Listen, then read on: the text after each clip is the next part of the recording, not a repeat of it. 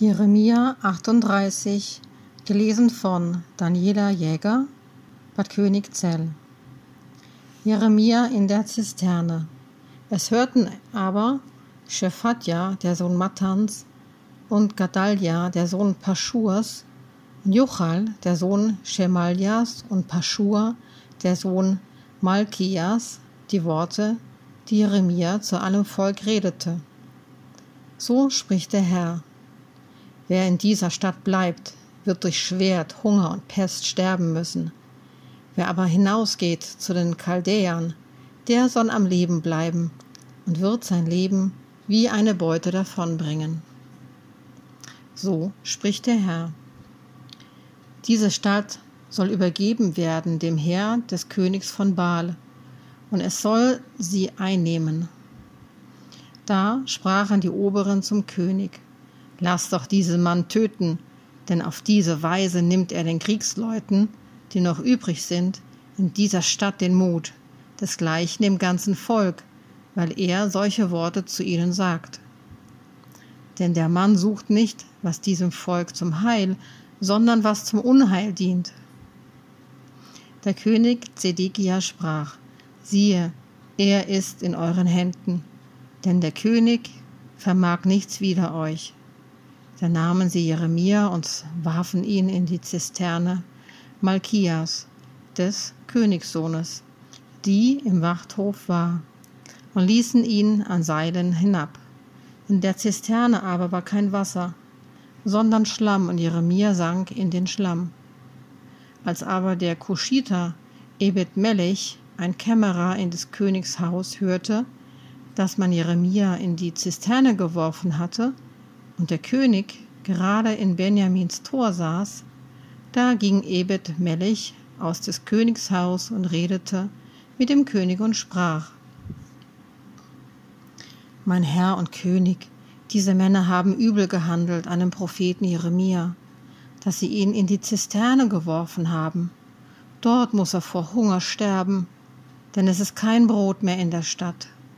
Da befahl der König, dem Kuschiter Ebed Melech, nimm von hier drei Männer mit dir und zieh den Propheten Jeremia aus der Zisterne, ehe er stirbt.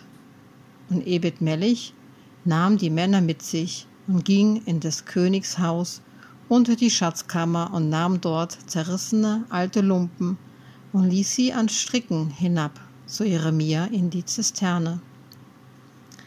Und der Kuschiter Ebed Melech sprach zu Jeremia, lege diese zerrissenen alten Lumpen unter deine Achseln um die Stricke. Und Jeremia tat so. Und sie zogen Jeremia an den Stricken herauf und holten ihn aus der Zisterne. Und so blieb Jeremia im Wachthof. Letztes Gespräch mit Zedekia. Und der König Zedekia sandte ihn und ließ den Propheten Jeremia zu sich holen in den dritten Eingang am Hause des Herrn. Und der König sprach zu Jeremia, Ich will dich etwas fragen, verhehle mir nichts. Jeremia sprach zu Zedekia, Sage ich es dir, so tötest du mich, gebe ich dir aber einen Rat, so gehorchst du mir nicht.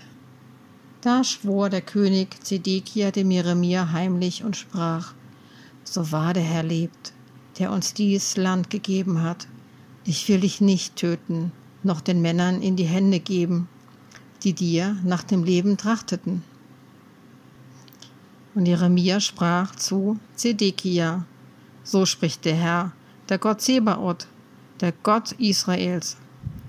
Wirst du hinausgehen zu den Obersten des Königs von Babel, so sollst du am Leben bleiben, und diese Stadt soll nicht verbrannt werden, sondern du und dein Haus sollen am Leben bleiben. Wirst du aber nicht hinausgehen zu den Obersten des Königs von Babel, so wird diese Stadt den Chaldäern in die Hände gegeben, und sie werden sie mit Feuer verbrennen, und auch du wirst ihren Händen nicht entrinnen.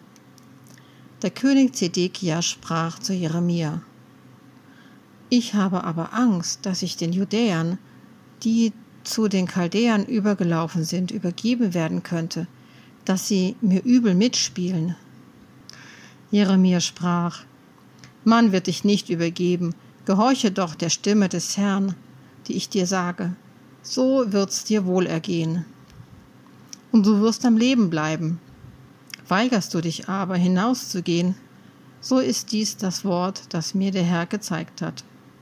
Siehe, alle Frauen, die noch übrig sind im Haus des Königs von Juda, müssen hinaus zu den Obersten des Königs von Babel.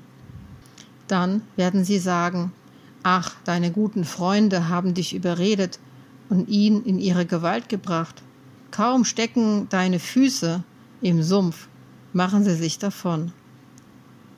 Ja, alle deine Frauen und Kinder werden hinaus müssen zu den Chaldäern, und du selbst wirst ihren Händen nicht entgehen, sondern du wirst vom König von Babel ergriffen, und diese Stadt wird mit Feuer verbrannt werden.